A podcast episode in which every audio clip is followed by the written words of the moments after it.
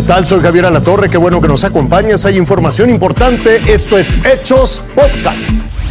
Yo soy Carolina Rocha y nos vamos directo a las destacadas. El caso de una maestra del Estado de México víctima de violencia por parte de su pareja. La noche de este viernes presentó, presentó la denuncia correspondiente, pero ¿sabe qué?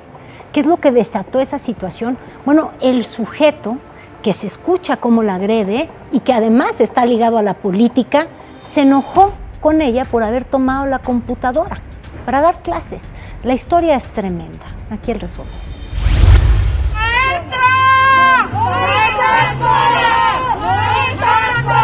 Es el apoyo a la maestra de inglés por parte de sus alumnas y alumnos de prepa que presenciaron el terrible episodio de violencia intrafamiliar mientras escuchaban su clase.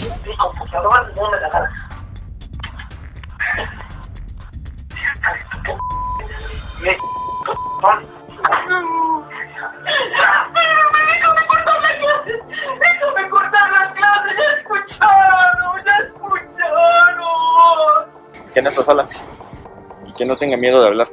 Él odia a la mujer y es algo que se tiene que erradicar. Al apoyo de los estudiantes, se sumaron manifestaciones de grupos feministas a través de redes sociales. Difundieron esta foto, nombre, datos y hasta militancia política. Por eso más tarde, el PAN mexiquense publicó un comunicado donde dijo que el señalado Octavio Alfonso dejará de ser su militante. La maestra fue sacada de la casa donde era víctima. Está bajo protección de las autoridades. Se le ofrece el apoyo también a partir de que pues tomamos conocimiento, saber que ella hoy día dentro de lo que esta situación ha prevalecido está eh, resguardada en, su, en algún domicilio, desconozco cuál sea. Por obvias razones, esta información no la, no la difunden, no la, no la dan por precisamente para eh, esa salvaguardación de la, de la víctima en su momento. Y este viernes, ella acudió a la Fiscalía Central de Delitos vinculados a la violencia de género para presentar su denuncia en contra de su pareja, identificada como Octavio Alfonso N. Maricruz Rivera Garzón, Azteca Noticias. No esta madrugada fue asesinado Francisco Rocha Chávez, candidato a diputado local del Partido Verde por el Distrito 15 en Tamaulipas. El político regresaba de San Fernando tras una reunión con la dirigente nacional de su partido. La bancada del Verde todavía no se pronuncia al respecto, mientras que otros partidos cancelaron sus actividades previstas para este sábado justamente en ese lugar, pues como una forma de solidaridad. Bueno, vamos a ver cómo está el semáforo epidemiológico en el país. Seis estados estarán en verde, 20 se quedan en amarillo, entre ellos el Estado de México, que pues se estrena en este estado de menor riesgo. En naranja están seis entidades y nuevamente no hay estados en alerta máxima en rojo.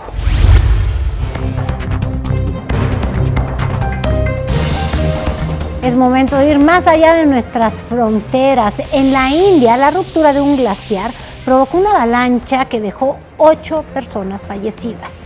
Unas 430 personas quedaron atrapadas, 383 fueron ya rescatadas y continúa la búsqueda de otras 38. Una mujer de Iowa, en Estados Unidos, se declaró culpable de haber atropellado de manera intencional a una menor de 14 años. ¿Por qué? Por ser mexicana. Ahora va a enfrentar cargos por los delitos de crimen de odio e intento de asesinato. Pues mire qué cosas. Estar en casa durante la pandemia provocó también un aumento, pues, de los embarazos entre los mexicanos. Y sabía que es que de verdad que las cifras de natalidad lo han confirmado. La pandemia y el encierro han traído consigo un aumento en el número de embarazos, algunos deseados, otros no. Especialistas nos dicen qué fue lo que pasó. Los centros de salud se convierten en centros COVID y como consecuencia el de planificación familiar. La gente dejó de ir. Las parejas pues continúan con su vida sexual. Pero al continuar con su vida sexual y no tener esa consejería de planificación familiar, ahora tenemos como consecuencia que se ha incrementado el índice de natalidad. Y es que en estos centros se les daban los métodos anticonceptivos de forma gratuita. Se le llama también el amor de pandemia. Nos ha tocado atender en, terapia a gente que vivía en otros países, a lo mejor mexicanos, eh, que tenían sus relaciones o trabajos en diferentes lugares y por la pandemia quedaron aquí. Comenta que el ser humano por naturaleza no quiere estar solo. Uno de los sectores que registró un aumento en el número de embarazos es el de los adolescentes. De cada 17 embarazos, según el INEGI, de, de 100 son de maternidad infantil. Datos del INEGI señalan que en 2019 se registraron poco más de 2.090.000 nacimientos y al cierre del 2020 hubo un aumento del 2%. Son los bebés de la pandemia. Ulises Grajales Valdivia, Azteca Noticias.